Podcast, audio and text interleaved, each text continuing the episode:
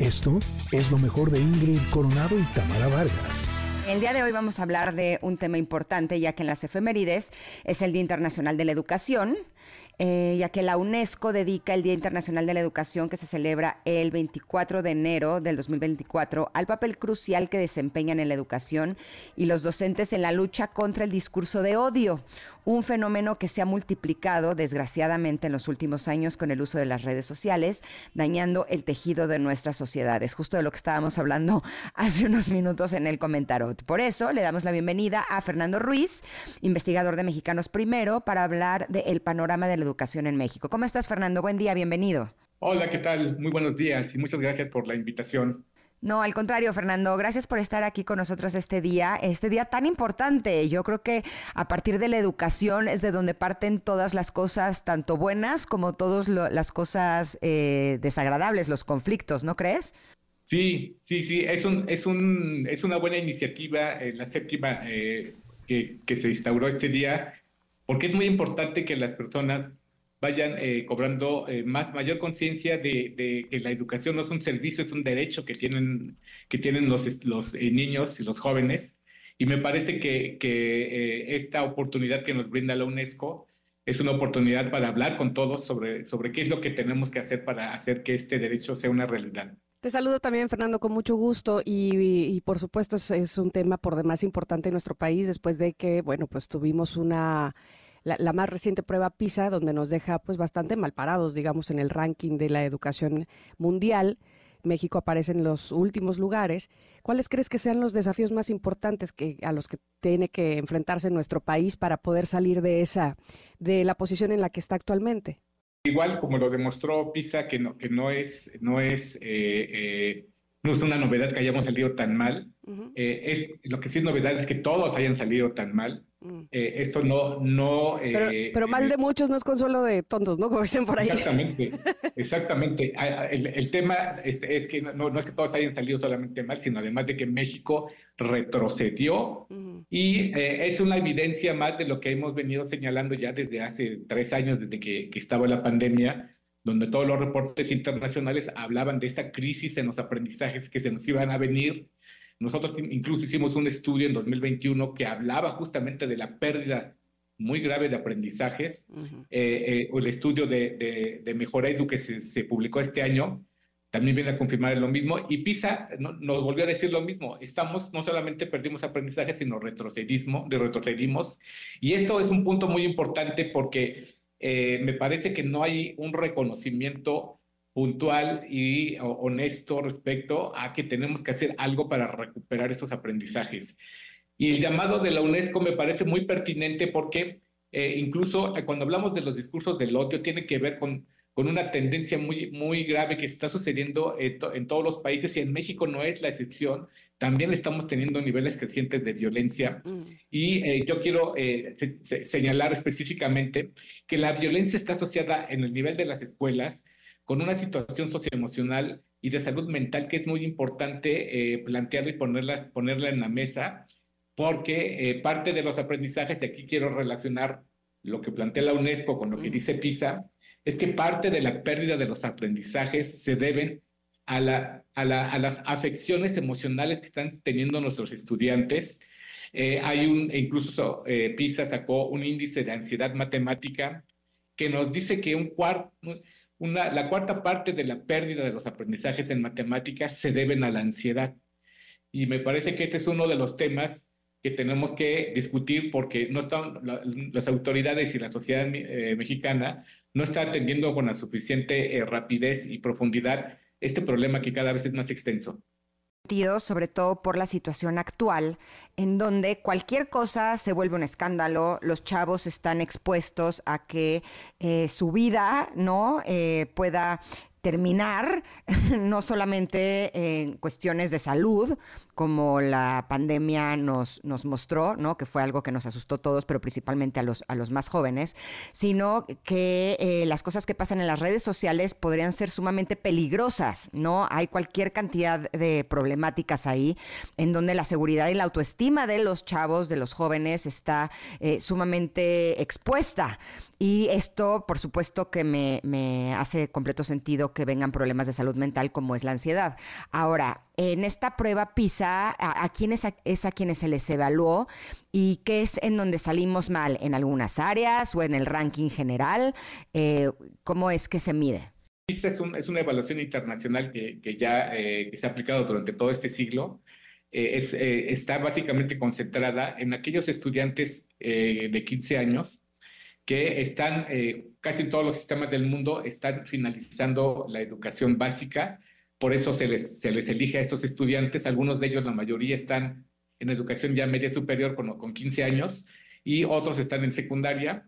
Y el objetivo es medir, no, no, tanto, no tanto si aprendieron eh, los, eh, lo que el currículum dice, lo que las asignaturas dicen, sino evalúa lo que los estudiantes aprendieron a aplicar de lo que se, los, se les enseñó en las escuelas. Y esto es muy relevante porque esto es un antecedente para saber si estos estudiantes pueden tener eh, problemas futuros para mantener sus, carreras académicas eh, eh, exitosas o incluso fuera cuando ya abandonan la escuela, si van a poder tener un desempeño adecuado para las necesidades del, del mercado laboral. Y desafortunadamente se, hay tres, tres dimensiones que se evalúan, que son ciencias, que es lectura, comprensión lectora, y matemáticas, y en todas estas, estas eh, eh, dimensiones, México perdió terreno. Si lo comparamos con los resultados que tenemos en, en 2003, prácticamente regresamos eh, a, esa, a ese momento en donde una parte muy significativa no, no, no, no tiene los, las habilidades básicas que se requieren para poder tener un, una, un, un futuro eh, eh, académico o un futuro en el mercado laboral, ¿no? Y esto, y esto nos, nos, nos parece relevante enfatizarlo, porque más allá de que lo que decía de que si México está eh, nuevamente en los niveles más bajos de acuerdo a los países de la OCDE, esto tiene implicaciones muy serias porque parte de esos estudiantes, parte de la explicación de esos que esos estudiantes tuvieron resultados bajos se, debe a la pandemia, pero también parte se, debe a problemas estructurales que sigue teniendo el sistema educativo nacional, que no termina de eh, construir eh, estrategias o ambientes propicios para que los estudiantes no, se no, no, memoricen los conocimientos que los maestros les están dando en las clases, eh, sino que ellos mismos adquieran los conocimientos y, los puedan aplicar a los aspectos más eh, básicos de su vida. No el sistema educativo no ha logrado eh, hacerlo. Ya tenemos una explicación, el, la cuarta parte, por lo menos en matemáticas, es, es producto de, de una eh, situación socioemocional, de una afección socioemocional de los estudiantes. Hay otra parte que tiene que ver con la forma como los, los maestros diseñan y eh, construyen sus clases, es una parte académica. Hay otra realidad que tiene que ver también con la situación socioeconómica de los estudiantes y me parece que estos tres rubros son los que explican este rezago tan profundo que tenemos, este retroceso que hemos tenido. Y me parece que ahí, ahí está eh, donde tenemos que seguir invirtiendo. Es decir, no solamente con becas los vamos a solucionar, solucionar eh, que, que, es como lo ha priorizado el gobierno, tiene que haber una estrategia específicamente de recuperación de aprendizajes, pero también tiene que haber una estrategia de bienestar emocional y estos dos rubros me parece que no, no, no, hay, no, hay, no han hecho suficiente las autoridades. Y estás hablando de lo particular, es decir, de nuestro país, pero a nivel eh, general o, sí, a, nivel mundial, digamos, porque la pandemia lo, la vivimos todos. ¿Ha, habido alguna estrategia? ¿Se piensa en alguna estrategia? Estamos a casi cuatro años ya de, del confinamiento. Y como decías tú eh, al inicio de la entrevista, es algo que se veía venir es algo que estábamos palpando, no solamente en el área eh, o al nivel eh, académico, es decir, de los alumnos, sino también de los profesores, es decir, reforzar precisamente a, los profesores y, las técnicas de, pedagogía y demás. Hay que hacer algo con eso. ¿Se ha pensado a nivel mundial alguna estrategia para poder reforzar todo ese tema? Sí, ha, habido, ha habido casos, casos exitosos ya, ya probados, eh, eh, no solamente en el mundo, específicamente como más cercanos a nuestra realidad, que es el contexto latinoamericano, eh, está, plenamente demostrado que la, la, atención de, este, de este problema que estamos viviendo tiene que ser con un apoyo complementario a las clases que los maestros están dando, es decir, tiene que haber un programa en donde los estudiantes reciban, además de sus clases con el maestro, una, un apoyo complementario, por ejemplo, para eh, avanzar en matemáticas. Hay, una, hay varias estrategias, una, por ejemplo, por atención de celular, eh, de, eh, a través de un celular, que van ayudando y acompañando al estudiante a mejorar sus, sus capacidades eh, ese, ese eh, es, es, una estrategia. Eh, las tutorías en donde el maestro cambia la dinámica de su clase y en lugar de ponerse como el expositor principal, el que sabe, se, construye junto con, con, sus estudiantes nuevas relaciones de aprendizaje más paralelas y horizontales. También ha demostrado mucha eficacia. La ampliación del horario escolar es otra, es otra estrategia que ha demostrado que ha demostrado este, eh, que tiene resultados eh, eh, en, en, países de, América Latina, ¿no? Entonces, hay estrategias también directamente de recuperación de aprendizajes a través de metodologías que, que, buscan agrupar a los estudiantes de acuerdo a lo que saben y no de acuerdo a su edad o su grado escolar. y entonces, todo esto ya, ya está aprobado, se, se, han aplicado en, en países similares como nuestro, Centroamérica, por ejemplo, es un caso de, que, que, están haciendo esto.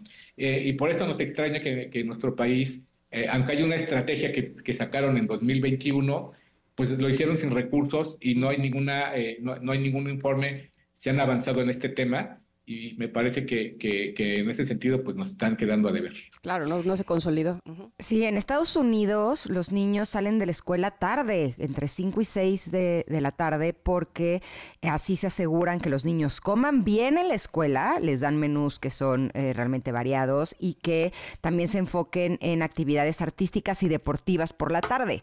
A lo mejor ese podría ser un gran sistema en nuestro país, eh, quisieran ese tipo de cambios, porque además a los niños salir entre 5 y 6 de la tarde también le permiten a los padres poder trabajar en jornada completa, ¿no? Eh, aquí en México sí se vuelve un poco complicado eh, para aquellas personas que necesitan trabajar en tiempo completo, ir a recoger a los niños, darles una buena alimentación a mediodía y tenerlos en actividades en la tarde, eh, pues ya es un, desafío mayor. Pero mira, estamos recibiendo un mensaje precioso que dice Claudia, bueno, recibimos varios mensajes, pero este está muy bonito, dice, soy maestra y es hermoso, pero muy pesado y más en estos tiempos que el gobierno nos cambia a los planes y programas sin brindarnos cursos específicos. También algunos de nuestros directivos no tienen preparación suficiente para ejecutar esos puestos tan importantes.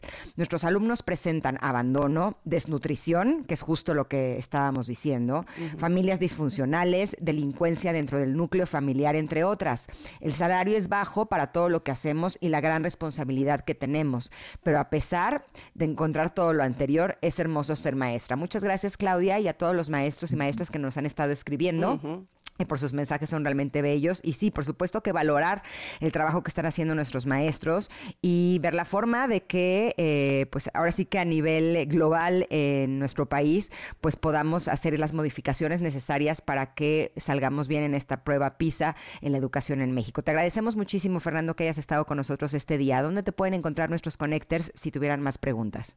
Sí, al contrario, muchas gracias por la invitación. Eh, me pueden eh, mensajear a, mi correo electrónico, es fruiz.mexicanosprimeros.org y con gusto, con gusto les eh, contestaremos. Te agradecemos mucho, Fernando. Hasta la próxima. Al contrario, hasta luego. Esto fue lo mejor de Ingrid Coronado y Tamara Vargas.